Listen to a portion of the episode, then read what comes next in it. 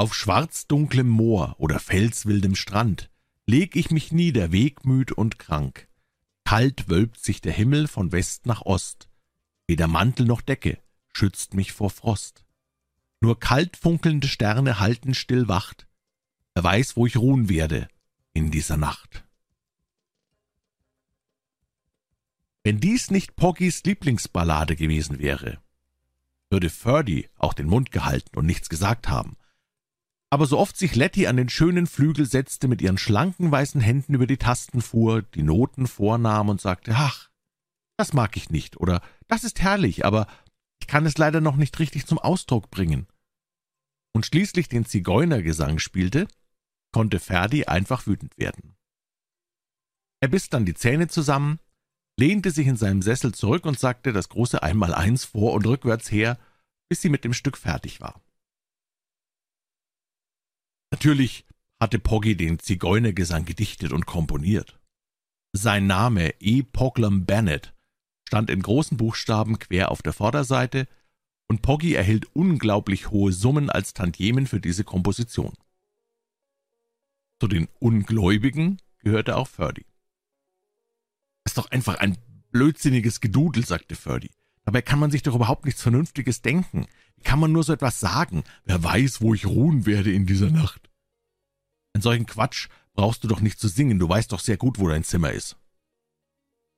Letty ließ die Hand in den Schoß sinken, am liebsten hätte sie ihm eine Ohrfeige gegeben. Aber stattdessen nahm sie ein Buch, ging zum Bibliothekstisch, den ihr Vater im Wohnzimmer aufgestellt hatte, und setzte sich. Dann unterhielten sich die beiden miteinander, aber es kam in den nächsten zehn Minuten zu einer scharfen Auseinandersetzung. Hoffentlich ist dir bewusst, sagte Ferdy mit stockender Stimme, dass du mein ganzes Leben zerstört hast. Lettice Revel dachte darüber nach, dann runzelte sie die Stirn, verzog den Mund und überlegte sich, was ihm antworten sollte. »Du spielst also auch den sehnsüchtigen Spanier?« fragte sie schließlich. Birdie kannte die letzten Operetten nicht und wusste daher auch nichts von dem Schlager »Der sehnsüchtige Spanier«. Aber die Spanier waren im Allgemeinen ein romantisches und melancholisches Volk, deshalb hat er jetzt nichts gegen die Bezeichnung einzuwenden. Ja, ich glaube, dass die Spanier auch zu solchen Stimmungen neigen. Ich sage dir, Letty, wie ein dürrer, kalter Fels steht mein zerstörtes Leben in der Brandung des Weltalls. Du hast mich einfach vernichtet. Es ist, als ob ich von den rasiermesserscharfen Rädern des Schicksals zermalmt würde. Ach, du meinst so eine Art Frikassee? Das erinnert mich an Irish Stew, erwiderte sie interessiert. Weißt du, wir hatten diese greuliche Lehrerin für Kochen im Pensionat. Wir haben sie die zähe Dora getauft, weil sie immer aber ein Mann darf doch mit Recht verlangen, dass eine Frau nicht mit nägelbeschlagenen Schuhen auf seinen heiligsten Gefühlen herumtrampeln wird, wenn sie seinen Ring angenommen und auf seine Frage erwidert hat, dass sie ihn liebt. Wenn ein Mann noch Prinzipien hat und es deshalb ablehnen muss, zu einer Gesellschaft zu gehen, in der sich ein schrecklich fetter kleiner Musiker mit schwarzen öligen Locken und Hundeaugen breit macht, dann ist er vollkommen in seinem Recht. Dieser blöde Hammel von einem Komponisten will sich bloß interessant machen und denkt, er ist gescheit wenn er dumme Witze erzählt, die er sich doch nur aus einer Zeitung ausgeschnitten hat. Ja, da staunst du. Ich habe sie deutlich in seiner Brieftasche gesehen. Nein, dahin gehe ich nicht, und ich will auch nicht, dass du hingehst. Siehst du denn das nicht ein, Letty? Sie fuhr mit der Hand über die Stirn, die von schönen goldenen Locken umrahmt war, und lehnte sich resigniert zurück. Wer ist denn eigentlich der Mann, von dem du da immer redest, dieser dicke, schwarzlockige Mann. Selbstverständlich Poggy, entgegnete er empört. Aha, sagte Letty und seufzte. Sie sah Ferdy jetzt ernst an. Jede Linie ihres Gesichts zeigte, dass sich der Wichtigkeit des Augenblicks wohl bewusst war. Sie hatte ihren Verlobungsring mit dem großen Brillanten vom Finger gezogen und neben sich auf den Tisch gelegt. Ferdy sah beunruhigt auf den Ring, dann auf sie. Es hat keinen Zweck, dass wir diese peinliche Unterhaltung noch fortsetzen, erklärte sie. Muss eben erleben, dass meine Ideale zusammenbrachen. Was soll das heißen, Zusammenbruch deiner Ideale? Das klingt fast wie ein Kinodrama von Liebe und Aufopferung. Sei ruhig, wir wollen uns trennen, ohne noch eine große Szene zu machen, erwiderte sie und reichte ihm die Hand. Ich werde dich niemals vergessen, Reggie. Er machte ein verzweifeltes Gesicht. Es hat gar keinen Zweck, dir noch zu sagen, dass ich Ferdinand heiße. Du hast dich schon genug blamiert. Wütend nahm er den Ring. Untersteh dich nur nicht, ihn ins Feuer zu werfen, warnte sie ihn, als er ihn anklagend hochhob. Da täuscht du dich aber sehr, das Stück kostet 125 Pfund.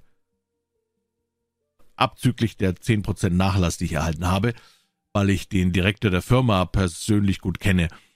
Meinst du, ich bin so blöde, dass ich ein solches Vermögen zum Fenster hinauswerfe oder in den Kamin? Ich wollte nur sehen, ob du den Ring verbogen hast. Aber du hast ihn wenigstens äh, einigermaßen sorgfältig behandelt. Also leb wohl, Letty.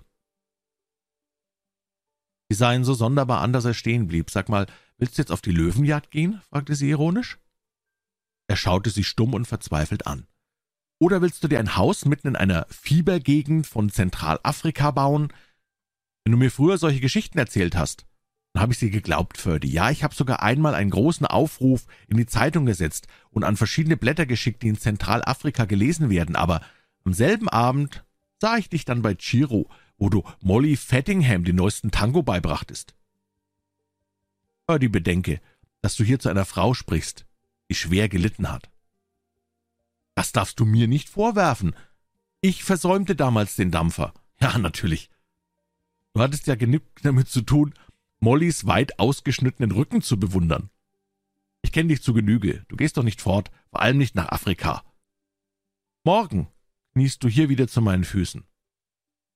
Sie zeigte auf die Teppichstelle vor sich, und Ferdy sah sich das Muster genau an. Durch das offene Fenster kamen die sanften Klänge der Kirchenglocken und der Weihnachtslieder. Eine Kapelle der Heilsarmee spielte an der nächsten Straßenecke. Purdy erkannte sie an dem verstimmten hohen E der ersten Trompete. Das ist also der Weihnachtsabend, sagte er. Ja. Heute ist der vierundzwanzigste. Wusstest du das denn nicht? Und morgen ist der erste Weihnachtsfeiertag hast du natürlich diesen Jüngling mit den Schweineschmalzlocken, deinen Poggy hier. Kannst du ihm ja vorsingen, wer weiß, wo ich ruhen werde in dieser Nacht. Du kannst ja die Seiten halten vor Lachen, wenn er seine kindlichen Witze erzählt, die nicht einmal auf seinem eigenen Mistbeet gewachsen sind. Leider geht heute Abend kein Dampfer mehr nach Asien, aber vielleicht denkst du später einmal daran, wenn ich fort bin, dass ich einsam in einer Kneipe sitze und mein Elend in Bier ertränke, ganz allein. Sicher brauchst du niemand zur Unterstützung, wenn du Bier trinken musst, entgegnete sie eisig. Hört, ich wünsche dir ein fröhliches Fest. Liegt ja kein Grund vor, warum wir nicht auch fernhin gute Freunde bleiben sollen. Ich habe leider schon seit einiger Zeit erkannt und mich zu der Überzeugung durchgerungen, dass wir unserem Temperament nach nicht zusammenpassen. Und heutzutage haben sich die Zeiten geändert. Eine Frau hat mindestens auch das Recht, sich ihre Freunde auszuwählen. Eine Frau, sagte er und geriet wieder in Harnisch. Weißt du noch, dass ich vor einem Jahr in den Weihnachtsferien jeden Tag hergekommen bin und mir die größte Mühe gegeben habe, dir Mathematik einzubläuen, damit du ein anständiges Schulzeugnis bekommst? Wer hat denn die halben Nächte hier gesessen, nur um dir gefällig zu sein, um dir zu helfen? Die Vergangenheit ist für mich tot, sagte sie würdevoll. Natürlich, was bist du doch für eine elegante große Dame von Welt geworden. Bisher hatte sie sich beherrscht und war ruhig geblieben, aber jetzt sprang sie auf. Sie hätte die große Dame von Welt weiterspielen können, aber die letzten Worte hatten sie doch sehr geärgert. Purdy, jetzt machst du, dass du hinauskommst, oder soll ich dem Butler klingeln, dass er dich hinauswirft? Ferdinand machte eine stumme Verbeugung. Diesen Zornesausbruch hat er nicht erwartet, und für den Augenblick jedenfalls war er geschlagen. Ich will nur sagen, begann er, sie ging zum Kamin, legte einen Finger auf die elektrische Klingel und sah ihn düster und doch zugleich neugierig an, denn sie war gespannt, was er jetzt tun würde. Mr. Ferdinand Stewington trat auf die Straße hinaus und schlug den Kragen seines Mantels hoch. Es regnete ein wenig und es wehte ein warmer Westwind. Und nun stand Ferdy an dem schönen, schmiedeeisernen Zaun, der das Trottoir von dem Vorgarten trennte, und sah mit trüben Augen nach dem hell erleuchteten Fenster, hinter dem sie weilte. Er fühlte sich so unendlich einsam und verlassen, und er war wütend und aufgebracht über all die Leute, die es besser hatten als er, die nicht bei Wind und Wetter von Haus und Hof vertrieben wurden und ihm nicht einmal die Brotkrumen gönnten, die von ihrem reich besetzten Tafeln fielen. Sein Chauffeur Nobbins brachte den eleganten Rolls-Royce geräuschlos und geschickt an die Bordschwelle des Gehsteigs. »Nein, ich danke Ihnen, Nobbins, ich werde zu Fuß gehen«, sagte Ferdy mit zitternder Stimme. »Es regnet aber.« »Das habe ich noch gar nicht gemerkt«, erwiderte Ferdy und fluchte, als ihm im selben Augenblick ein Regentropfen ins Auge fiel. »Ich werde trotzdem gehen«, beharrte er. Er trug elegante schwarze Lackschuhe, und auf der Straße war es nass und schmutzig. Schon oft hatten sich selbst gesunde Leute eine tödliche Krankheit durch nasse Füße zugezogen. Der Tod hatte sie hinweggerafft, und an ihrer Bahre knieten dann Frauen mit rot geweinten Augen. Aber auch die bittersten Klagen konnten Tote nicht auferwecken. Purdy biss die Zähne zusammen und ging am Rinnstein entlang. Die Kapelle der Heilsarmee an der Ecke der Duke Street spielte den schönen Choral Christen erwacht. Das war allerdings etwas überflüssig, denn die meisten Christen in der Duke Street waren schon seit Stunden wach. Viele von ihnen tanzten nach den Klängen des Radios, und die Christen, die nach einem guten Abendessen und nach einem oder mehreren Likören in den Clubsesseln eingeschlafen waren, durften eigentlich nur vom Oberkellner oder vom Clubdiener aufgeweckt werden. Aber in dieser feierlichen Stimmung zögerten selbst die Oberkellner, dieser Aufforderung der Heilsarmee nachzukommen. Mit düsterem Ausdruck ging Ferdy weiter, und als die schöne Adjutantin der Halsarmee ihm zaghaft die Sammelbüchse hinhielt, zuckte er nur wild die Schultern. Aber nach ein paar Schritten bereute er sein Verhalten, drehte sich um und gab ihr reichlich. Dann kam ihm plötzlich ein Gedanke. Ach, würden Sie die Liebenswürdigkeit haben, mit Ihrer Kapelle nach dem Haus Nummer 74 zu gehen? Spielen Sie Wo wandert mein Herz allerliebste heut Nacht? Ist das möglich? Sie sprach mit dem Trompeter, und die Sache wurde sofort arrangiert. Mit leichterem Herzen setzte Furley seinen Weg fort. Seine Wohnung in der Devonshire Street kam ihm einsam und verlassen vor.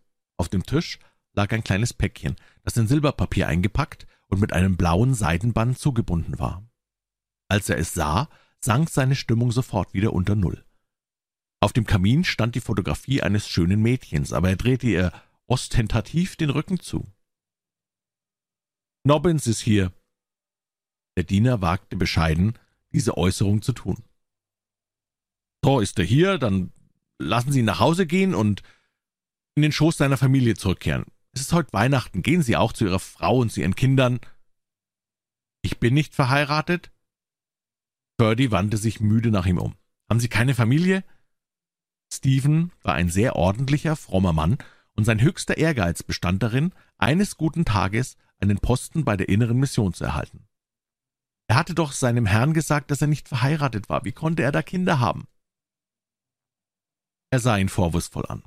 Wie könnte ich denn eine Familie haben, sagte er sanft, aber doch entrüstet. Purdy setzte sich tiefer in den Sessel. Stephen, was haben Sie morgen vor? Der Diener räusperte sich. Wenn Sie es gestatten, wollte ich gern den Morgengottesdienst im Heim für Findelkinder mitmachen. Am Nachmittag gehe ich mit verschiedenen Freunden zum Mary LeBone Arbeitshaus und spiele dort den armen Leuten ein wenig vor. Ich bin nämlich sehr musikalisch. Ach, spielen Sie die Harfe? Nein, Saxophon. Das ist recht schwierig. Hm. Dann gehen Sie hin und spielen Sie. Tragen Sie etwas von der Festfreude auch zu diesen armen, vereinsamten Menschen. Plötzlich richtete sich Ferdy auf. Sagen Sie, können Sie auch das Lied spielen, Wo wandert mein Herz allerliebster heut Nacht? Nein. Birdie zeigte nach der Tür. Stephen verneigte sich und ging hinaus. Morgen war Weihnachtsfeiertag. Alle Einladungen bis auf eine hatte er abgelehnt, und diese eine lachte so wild auf, so laut, dass man es draußen in der Dienstbotenstube hören konnte, wo Stephen und Nobbins Zigarettenbilder austauschten. Man muss an einem Weihnachtsabend vieles entschuldigen, Nobbins, sagte Stephen, während christliche Nächstenliebe aus seinen Augen leuchtete. Sie waren beide Mitglieder einer frommen Gemeinschaft, aber Stephen war der frömmere von beiden. Sagen Sie, kommen Sie morgen in das Arbeitshaus von St. Mary Le Bon? Bin ich etwa auch besoffen? fragte der Chauffeur vorwurfsvoll. Aber Ferdy war durchaus nicht besoffen, er war nicht einmal angeheitert, er litt nur an gebrochenem Herzen. Er war vollständig zu Ende, sein Leben war zerstört, was sollte er noch damit anfangen? Ein Kind aus dem Feuer retten, wobei er sein Leben aufs Spiel setzte? Das Feuer musste aber gerade in dem Haus ausbrechen, das Nummer 74 gegenüber lag. Rasieren brauchte er sich heute auch nicht mehr. Dann würde er einen Vollbart bekommen, zur See gehen, in weite Ferne, und später zurückkehren, schwarzbraun gebrannt von der Tropensonne, ungewohnt des Verkehrs in der Großstadt, würde er von einem Auto überfahren werden, nämlich von Lettys Zweisitzer, und dann würden sie ihn aufheben und sterbend in das Haus 74 tragen. Wie würde Letty dann weinen? Er hörte schon ihren schrillen Aufschrei. Ach, das ist ja Ferdy, was habe ich getan? Und wenn er dann als Seemann zurückkam, würde er immer tiefer und tiefer sinken. Das heißt, sein in guten Aktien angelegtes Vermögen würde immer noch 10 bis 12 Prozent bringen. Das wurde nicht weiter davon betroffen. Davon konnte er ja im Augenblick absehen. Also, er würde immer tiefer und tiefer sinken, äh, bis er schließlich im Armenhaus landete. Aber Stephen sank dann auch immer tiefer, bis er schließlich auch im Armenhaus im Zimmer nebenan wohnte. Dann konnte er ihm wenigstens morgens den Tee bringen und das Rasierwasser. Nein, Rasieren brauchte er sich ja dann nicht mehr. Und dann würde er tagsüber auf den Straßen umherschleichen und Schnürsenkel und Streichhölzer verkaufen.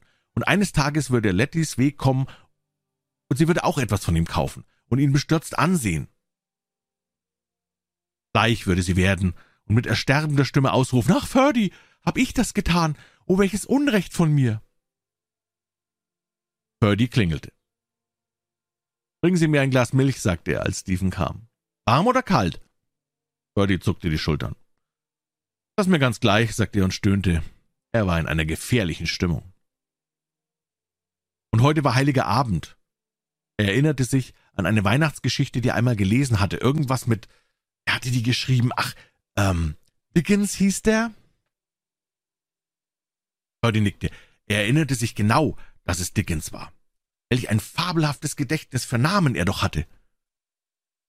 Die Geschichte handelte von einem alten Filz, einem Menschenfeind, einem Kerl, der das Weihnachtsfest hasste, der mit Verachtung an den Schaufenstern und ganzen Reihen herrlicher Christstollen vorbeiging und nur höhnisch grinste, wenn er rotbackige Äpfel und Nüsse vor sich sah. Ein Mann, der sich nichts aus Plumpudding machte und den Tannenbaum verachtete. Birdie gab ihm ganz recht. Was für ein Zweck hatte auch das alberne Getue. Wie hieß der Mann gleich? Gooch, Scrooge, Scrooge. Jetzt wusste er es wieder. Scrooge. Purdy konnte das Weihnachtsfest auch nicht mehr leiden. Er hasste alles, was irgendwie fröhlich oder heiter war. Mühsam erhob er sich und drehte die Heizung ab, um die Temperatur im Zimmer herunterzubringen, so dass sie in Einklang mit seiner Stimmung kam. Stephen klopfte an die Tür, um sich zu verabschieden. Frohe Weihnachten. Frohe Weihnachten, erwiderte Ferdy ironisch durch die Nase. Hat er früher nie getan, aber Scrooge sprach doch auch durch die Nase. Oh. Haben Sie sich erkältet? Stephen konnte sehr fürsorglich und väterlich sein. Nein, ich habe mich nicht erkältet. Weihnachten, löschen Sie das Feuer aus, schließen Sie Brot und Butter fort. Tun Sie es, ja, Stephen? Und wenn ein Bettler kommt, soll er nichts erhalten. Ihr Gehalt werde ich auch heruntersetzen. Ich brauche Sie übrigens gar nicht mehr. Nächste Woche können Sie gehen. Es schmerzte Ferdy durch die Nase zu lachen. Es war so, als ob es ihm nach Champagner aufstieße und sich die Luftblasen auf dem falschen Weg entfernen wollten, aber trotzdem lachte er. Stephen ging zu dem Dienstbotenraum zurück. Nobbins, sagte er ernst, wir wollen zusammen für unseren Herrn beten. Ja, wenn es nicht so lange dauert. Und so saß Ferdy in dumpfer Verzweiflung, während Stunde um Stunde verging, um Mitternacht riss er das kleine Päckchen in dem Silberpapier an sich, zog die Schleife auf und wurde dann nachdenklich. Sorgsam glättete er das Silberpapier und drückte auf den Knopf des kleinen Etuis. Glitzernd und glänzend lag ein großer Diamant an einer Platinkette vor ihm auf dem blauen Plüsch. Das Ding hatte viel Geld gekostet. Was würde Letty ihm auch schon dafür geschenkt haben? Höchstens eine Zigarettenspitze, einen Spazierstock oder ein Manikürset. Na, konnte sie ja jetzt Poggy schenken. Er biss die Zähne aufeinander, dass sie knirschten. Letty würde auch enttäuscht sein, wenn sie kein Geschenk bekäme. Aber nein. So durfte er nicht denken. Er musste größer sein, erhaben über Kleinigkeiten. Er musste ihr das Geschenk noch zusenden und dann gehen. Leise fortgehen. Wohin wusste er selber noch nicht. In irgendeine fremde, ferne Stadt, wo ihn niemand vermutete? Aber wer würde sich dann noch um ihn kümmern? Er runzelte die Stirn. Stephen würde ihn sicher vergessen und bald einen neuen Herrn finden. Der Steuereinnehmer würde ihn schließlich auch vermissen. Das Finanzamt würde dann an seinen Rechtsanwalt schreiben. Und Letty, die würde kaltherzig durchs Leben gehen. Sie wusste nicht, was sie in ihm verloren hatte. Ja, sie würde sich die Seiten vor Lachen halten, wenn ihr dieser Komponist, dieser Musiker, dieser gemeine Poggy einen abgedroschenen Witz erzählte, dieser blöde Kerl mit dem Affengesicht. Stephen klopfte wieder an die Tür. Wann wünschen Sie morgen den Tee? Birdie biss sich auf die Lippen. Es ist möglich, dass ich morgen früh gar keinen Tee trinken mag, Stephen. Ich weiß noch nicht, was ich tun werde. Vielleicht reise ich weit fort. Kümmern Sie sich nicht um mich. Hüten Sie die Wohnung. Mein Rechtsanwalt wird Ihnen das Gehalt weiterzahlen. Dann darf ich Ihnen die Post nachschicken? Birdie seufzte vor Ungeduld. Bin wahrscheinlich längst tot, wenn die mich erreicht. Sehr wohl. Gute Nacht und frohes Gute Nacht. Auf den Mann hatte er wenigstens Eindruck gemacht. Das musste Ferdy feststellen. Aber auf andere Leute würde er auch Eindruck machen. Er nahm das Kursbuch aus dem Bücherschrank und sah nach, wann der erste Zug nach Bournemouth fuhr. Aber vor allem, er musste das Päckchen für Letty noch zurechtmachen. Er musste ihr auch etwas schreiben, nur ganz kurz, selbstverständlich, aber höflich. Aber nicht zu höflich. Nein, wegzuwerfen brauchte er sich nicht. In treuer Freundschaft Ferdinand Stewington. Oder indem ich ein frohes Weihnachtsfest wünsche. Na, das wäre doch zu kalt. Er griff nach einem Briefbogen und seinem Füllfederhalter. Meine liebe Letty, so begann er, aber dann nahm er schon ein neues Blatt, da er zu schlecht geschrieben hatte. Meine liebe gute Letty. Ah, weg damit. Meine teure Freundin. Diese Kleinigkeit. Ursprünglich hatte er schreiben wollen, diese teure Kleinigkeit. Aber das ging dann doch nicht gut. Sende ich dir mit meinen besten Wünschen. Er durfte sie unter keinen Umständen fühlen lassen, dass sie an einem schuld war. Ritterlich musste er sein. Ich fürchte, ich habe mich dir gegenüber sehr grob benommen, verzeih mir. Ich mache eine weite Reise, und es wäre möglich, dass wir uns nicht wieder treffen. Er hielt inne und überlegte sich, ob er schreiben sollte für einige Tage. Aber dann kam er zu dem Schluss, dass es besser wäre, nichts Genaues über die Reise mitzuteilen. Wäre auch zu grausam gewesen, falsche Hoffnungen zu erwecken. Ich habe deinen Ring in einem versiegelten Umschlag in meiner Wohnung im Schreibtisch zurückgelassen. Er wird dann später mit all den anderen kleinen Andenken gefunden werden. Schließlich war mein Leben doch nicht ganz umsonst. Wer weiß, wo ich ruhen werde in dieser Nacht. Sorgsam löschte er die Karte ab und las noch einmal jede Zeile aufmerksam durch. Wie würde ihr das Herz wehtun, wenn sie diese Worte sah? Zögernd legte er den Brief unter das länglich flache Etui und wickelte sorgsig, sorglich das Silberpapier und das blaue Seidenband darum. Dann steckte er alles in ein längliches Kuvert, schlich sich heimlich und leise zu Lettys Haus, öffnete die Klappe des Briefeinwurfs und ließ den Brief hineinfallen. Die Adresse war ganz schlicht gehalten, an Letty von FS. Er richtete sich auf und holte tief Atem. Er hatte etwas Großzügiges getan. Es war wirklich ein edler Akt der Selbstlosigkeit, das Geschenk war ebenso wertvoll wie der Schenkende. Birdie wusste, dass er sich nicht falsch beurteilt hatte, und doch er saß wieder zu Hause in seinem Lehnsessel. Und doch hatte er sich in ihren Augen nicht so sehr erniedrigt, war das nicht eine vollkommene Aufgabe seiner Persönlichkeit? War er nicht dauernd im Recht gewesen? Was hatte sie gesagt? Morgen würde er wieder auf dem bunten Teppich vor ihr knien. Er erinnerte sich noch genau an das Muster. Nein, das gab es nicht. Hätte er nicht besser nur eine einfache Weihnachtskarte geschickt? Da stand noch eine auf dem Kamin. Seine Amme hatte sie ihm gesandt und nur eine gedruckte Visitenkarte hinzugefügt. Er nahm sie in die Hand und betrachtete sie genauer.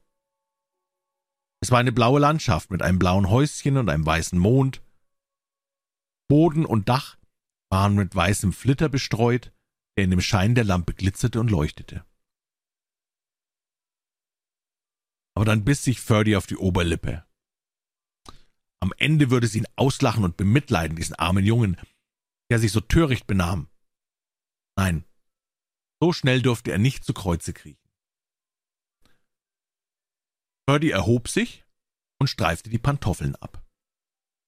Natürlich würde sie Poggy das alles erzählen. Schnell nahm er die Karte vom Kamin und schrieb darunter Frohe Weihnachten, F. Dann steckte er sie in ein Kuvert. Irgendwo im Buffet musste doch eine silberne Eiszange liegen. Damit konnte man das Päckchen wieder aus dem Briefkasten herausfischen. er war wirklich umsichtig. Das Zeugnis musste er sich selber ausstellen als er die lange Silberzange in die Manteltasche steckte. Wenn es darauf ankäme, würde ich ein gefährlicher Verbrecher werden, sagte er müde mit einem bitteren Lächeln. Draußen hielt er ein Taxi an und fuhr nach Langham Place. Dort entließ er den Chauffeur und ging zu Lettys Wohnung. Es regnete immer noch, aber inzwischen war der Regen feiner geworden, ein leichter Nebel. Um Weihnachten herrschte meistens solches Wetter in England. Aus den Häusern tönte jetzt lustige Tanzmusik. Ohne es recht zu wissen, ging Ferdy im Takt den Bürgersteig entlang. Eine nahe Turmuhr schlug zwei. Das Haus Nummer 74 war vollkommen dunkel, als er an die Tür herantrat. Im nächsten Augenblick fasste er mit der Eiszange in den Briefkasten, zog ein Päckchen heraus, das ihm bekannt vorkam, steckte es schnell in die Tasche. Hallo? Was machen Sie denn hier? In seiner Aufregung ließ Ferdy die silberne Zange fallen, so dass sie klirrend aufs Pflaster fiel. Äh, ach, ich bitte um Verzeihung, sagte er. Vergnügte Weihnachten. Was anderes fiel ihm grad nicht ein. Ja. Und auch ein vergnügtes neues Jahr, erwiderte der große Polizist, der geräuschlos auf ihn zutrat. Sie kommen jetzt mit mir nach der Marybone Lane. Wenn Sie sich einbilden, dass ich um diese Zeit einen großen Spaziergang mache, dann haben Sie sich aber geschnitten im Sommer bei Sonnenschein und Blütenduft, blauem Himmel und weißen Wolken, das ist was anderes. Also, kommen Sie jetzt in aller Ruhe mit? Die Worte klangen drohend, und Ferdy wurde es nun doch seltsam zumute. Er hielt sich an dem eisernen Geländer fest. Sind Sie ein Polizist?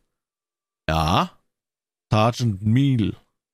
Vorwärts, mein Junge. Ich habe Sie schon eine ganze Weile beobachtet. Er packte Ferdy am Arm und sie gingen beide die Straße entlang. »Na, wo ist denn Ihr Spezi Lou?« fragte der Beamte. Birdie wusste nicht recht, was der Mann meinte. Auf der Polizeistation sah sich einem ärgerlichen Sergeanten gegenüber, der seinen Federhalter niederlegte und den Gefangenen erst einmal von Kopf bis Fuß musterte. Name? Mein Name, äh, Smith. So heißen hier alle Vögel, die hierher kommen. Vorname ist natürlich John oder William. Purdy dachte angestrengt nach. Charakterkuss, sagte er dann. Der Sergeant sah ihn ironisch an. Adresse Buckingham Palace. Purdy lachte. Der Sergeant kannte solche Witze. Weigert sich seine Adresse anzugeben. Nun, wie lautet die Anklage?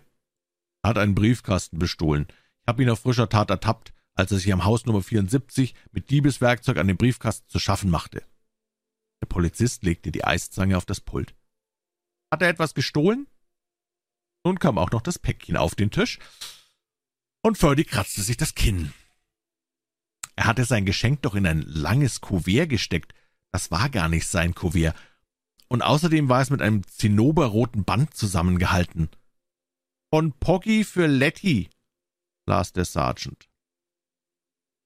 Ferdy taumelte zur Tür, aber der Polizist hielt ihn fest. Ein Diamantenschmuckstück mit Smaragden in Form eines Klaviers? sagte der Beamte hinter dem Pult. Ein ganz blöder Geschmack, rief Ferdy empört. Sollen wir jemanden benachrichtigen, dass Sie verhaftet worden sind? Sie werden wahrscheinlich ein paar Tage hierbleiben müssen. Ein Wort einer Frau könnte mich retten, erwiderte Ferdy gebrochen, aber ich bin viel zu stolz, als dass ich Sie darum bitten würde. Der Gefangenenwärter erschien in der Tür. Ferdys Taschen wurden durchsucht, es kam eine Brieftasche mit vielen Banknoten, ein goldenes Zigarettenetui und verschiedene andere Kleinigkeiten aus Gold und Silber zum Vorschein. Na, haben Sie heute einen guten Tag gehabt. Wo haben Sie denn all das Zeug zusammengeklaut? fragte der Sergeant. Ja, und dann? Zelle 6 Wilkins. Die Tür fiel nicht drohend zu. Sie quietschte nur. In der Familie Revell war Sitte, dass am ersten Feiertag nach dem Abendessen die Geschenke verteilt wurden. Dann waren alle Geber zugegen, so dass man ihnen danken konnte, enthusiastisch oder einfach nur schlicht. Der Hausherr George Perlitter Revell war Mitglied des Parlaments. Er zahlte für alles und er würdigte auch alles. Lettice Giovanna Revell war seine Tochter. Sie gab nur die Anordnung und sagte, wer zum Abendessen eingeladen werden sollte und wer nicht. Allgemein war sie beliebt. Es gab sogar junge Leute, die sie andichteten, auch wenn sie das Dichten nicht verstanden. Sie hatte einen schnellen und eleganten Sportwagen, einen Fox Terrier und außerdem eine Fotografie von Douglas Fairbanks mit eigenhändiger Unterschrift. Sie hatte sie in Gold rahmen lassen, denn sie liebte die starken Männer, die Charakter hatten und nicht zu viel sprachen, Helden, die junge Damen auf ihren kräftigen Arm nahmen und mit ihnen durch hochgewölbte Buchenwälder schritten. Ferdy hatte sie zwar noch niemals so getragen, höchstens in übertragenem Sinn, sie liebte ihn wie eine Mutter ihr hilfloses Kind liebt. Beim Abendessen sagte sie das auch. Ferdy ist nicht hier, Papa, weil ich ihm gesagt habe, er möchte nicht kommen. Aber mein Liebling, ich dachte, dass ihr beide. Äh, sie lächelte nachsichtig. Es war nur eine Jugendfreundschaft. Mr. Revell rieb sich das linke Ohr. Wie alt bist du jetzt, Letty? Etwas über neunzehn und eine erwachsene junge Dame? Manchmal vergisst du das, Papa. Meine Zuneigung zu Ferdy ist rein mütterlich. Ach so, erwiderte Mr. Revell milde. Er hatte sogar einmal einen Ministerposten bekleidet, weil alle Leute ihn für freundlich und gut hielten. Ja, und nun die Geschenke, sagte Mr. Revell. Poggy Bennett wurde melancholisch und traurig. Letty, Sie wissen ja, warum mein Geschenk nicht hier ist. Dieser verdammte Einbrecher hat es gestohlen. Ich war schon den halben Tag auf der Polizeistation, um den gestohlenen Gegenstand zu identifizieren, aber Sie haben mir nicht gestattet, dass ich ihn herbringen darf. Ach, Poggy, das war wirklich nett von Ihnen, aber es wäre mir viel lieber gewesen, wenn Sie mir eine Ihrer herrlichen Kompositionen mit einer persönlichen Widmung überreicht hätten. Ich kann diese kostbaren Weihnachtsgeschenke nicht leiden, sie sind so Sie verstehen mich schon. Poggy nickte. Er hatte ein hageres Gesicht und eine scharfe Adlernase. Von Ferdy kann man natürlich nichts erwarten. Er dürfte es ja nicht wagen.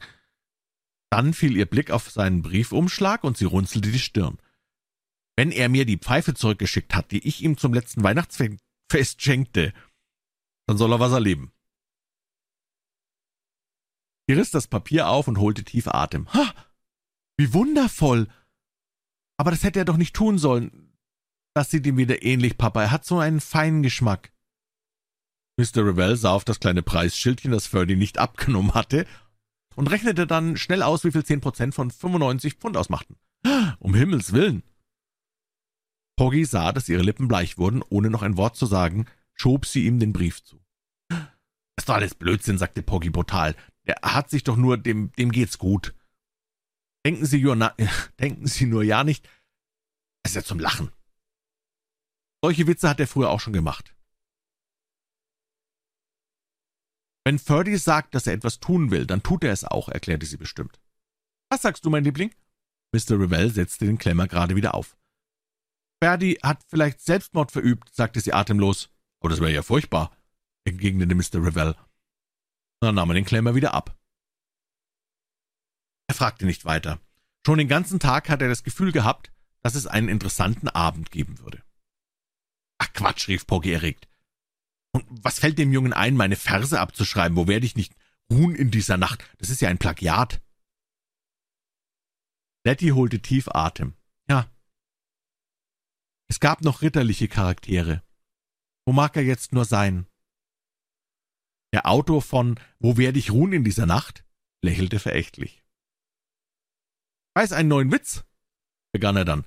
Ein Südamerikaner fragte einmal einen Iren. Ach, lassen Sie doch Ihre dummen Witze, die Sie aus Ulkblättern ausschneiden, erwiderte sie eisig. Ich hab Sie was ganz anderes gefragt. Sie haben mich gefragt, wo er ist, entgegnete der Komponist etwas beleidigt. Das kann ich Ihnen leicht sagen, der sitzt in seiner Wohnung und spielt die gekränkte Leberwurst. Gehe die höchste Wette darauf ein. Es ist eigentlich ein Skandal, dass er alle Leute so in Aufregung bringt. Erregt erhob er sich. Ich gehe hin und hol ihn. Mit meinen bloßen Händen werde ich ihn aus seinem Versteck zerren. Mir kann er nichts vormachen. Mein Freund Crothers, der hat eine Wohnung in demselben Haus, in der gleichen Etage. Warten Sie nur. Ich werde mit ihm zurückkommen. Damit eilte er aus dem Zimmer. Mr. Revell hatte nicht recht zugehört und fuhr aus seinen Träumen auf. Ja, und dann wird noch eine Totenschau abgehalten werden müssen, sagte er und schaute erregt zur Decke. Nur ein Glück, dass ich nicht als Zeuge auftreten muss. Sie sah ihren Vater schmerzlich an. Aber Papa, wie kannst du sowas sagen? Ferdy war so bescheiden. Niemals hat er sich aufgedrängt. Er würde doch niemals zugeben, dass man dich mit dergleichen belästigt. Mr. Crothers, Poggys guter Freund und Schulkamerad, kleidete sich gerade zum Abendessen um, als ihm Poggy gemeldet wurde. Für gewöhnlich stand er früh auf, aber heute war kein Rennen, und es erschienen noch keine Zeitungen. Infolgedessen gab es auch keinen Skandal in der Welt, und Mr. Crothers hatte ruhig und bequem bis sieben, sieben Uhr abends durchgeschlafen. Nein, Ferdy habe ich nicht gesehen. Sein Diener sagte mir, dass er verreist sei. Seit gestern Abend hat man ihn nicht mehr gesehen. Das glaubst du? Der sitzt doch nur zu Hause und brummt. Seine einzige Beschäftigung ist ja, dass er übel nimmt habe an seine Tür geklopft, aber er hat nicht einmal geantwortet. Selbstverständlich würde sich hüten, mir die Wohnungstür aufzumachen. Aber ich werde dir etwas sagen. Ich steige aus deinem Fenster, klettere die Feuerleiter entlang und überzeuge mich einmal persönlich.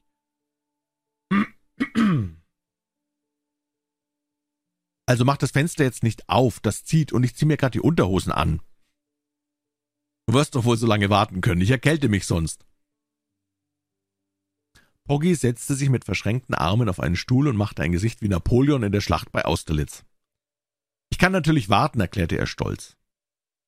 Erst als sein Freund beinahe angekleidet war, öffnete er das Fenster und kletterte an der Feuerleiter entlang. Das Fenster zu Ferdys Schlafzimmer stand oben offen. Schnell stieg er auf die äußerste Fensterbank, fasste mit dem Arm hindurch und öffnete dann den unteren Flügel von innen. Ferdy, mein Junge, rief er. Mit deinem Trotzkopf kommst du bei uns nicht durch. Also komm, Liebling, mach keine faulen Witze. Tiefes Schweigen herrschte in der Wohnung. Er drehte das Licht an, fand das Schlafzimmer in Ordnung.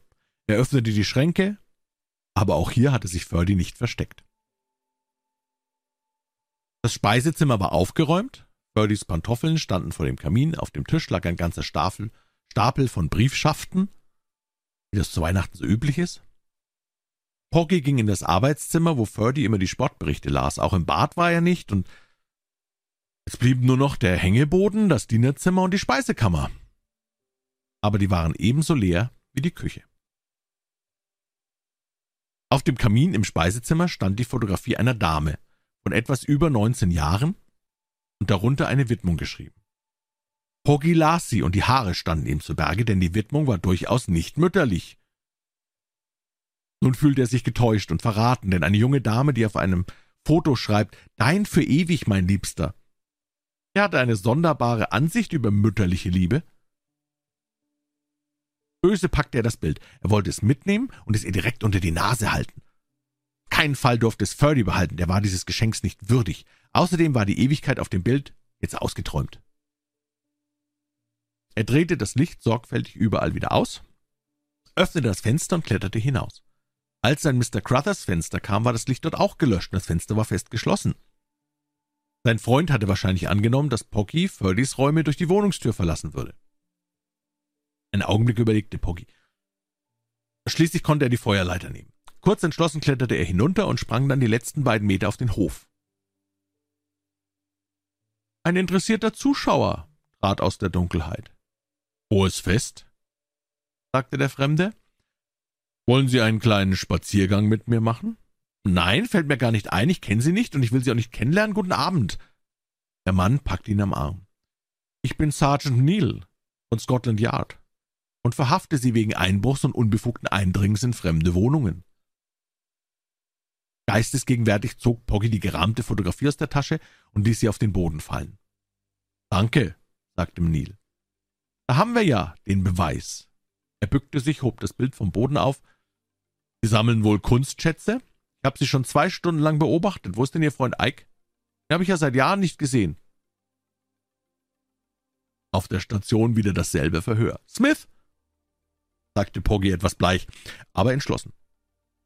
Die Sache mit der Fotografie war allerdings fatal, hatte aber ein gutes. Sergeant Neal, der ihn den ganzen Vormittag dadurch geärgert hatte, dass er die Diamant- und Smaragdbrosche mit dem Klavier identifizieren sollte, hatte ihn nicht erkannt, und der Sergeant vom Dienst war inzwischen abgelöst worden.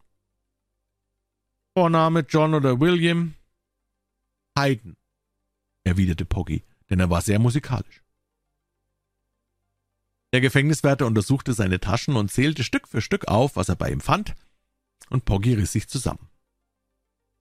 Schließlich können Sie es ruhig wissen, sagte er dann. Mein Name ist Bennett und ich bin der Komponist des herr herrlichen Liedes Wer weiß, wo ich ruhen werde heute Nacht. Zelle 6, erklärte der Stationssergeant. Purdy hörte, wie sich der Schlüssel im Schloss drehte, dann öffnete sich die Tür. Interessiert richtete er sich auf. Und Poggy sackte zusammen, als er ihn sah. Purdy? Sie hier? Purdy war nicht weiter erstaunt. Setzen Sie sich ruhig hin, Poggy, das ist ja zum Totlachen. Warum sind Sie denn verhaftet worden? Haben Sie jemanden umgebracht? Das ist heute der zweite Fall, sagte der Richter erregt und ärgerlich, und auch diesmal ist der Bestohlene seiner Pflicht nicht nachgekommen und vor Gericht erschienen, um sein Eigentum zu identifizieren. Weder Mr. Stevington noch Mr. Bennet haben es für nötig gehalten, das Gesetz und die Polizei zu unterstützen. Den anderen habe ich für einen Monat ins Gefängnis geschickt. Dann bekommen Sie auch einen Monat. Und ich warne Sie.